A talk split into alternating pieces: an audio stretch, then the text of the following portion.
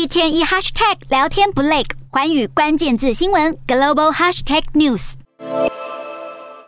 整栋民宅起火燃烧，成为俄军炮击后又一座废墟。乌克兰总统泽伦斯基在十九号表示，俄罗斯恐怕要再加强攻势。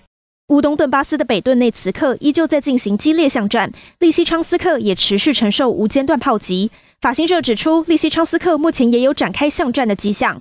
乌方军警会挖掘壕沟，摆放带刺的铁丝网，并将烧毁的车辆横放在路中央，以阻挡交通。至于当地居民，很多人只能被迫放弃家园，逃往别的城镇。